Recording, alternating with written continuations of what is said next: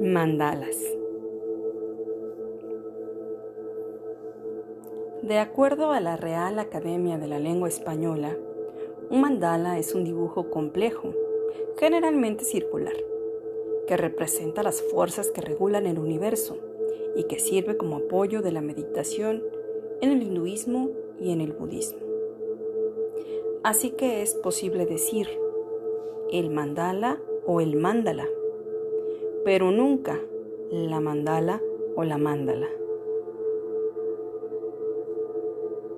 Yo soy tu amiga Annie Giron.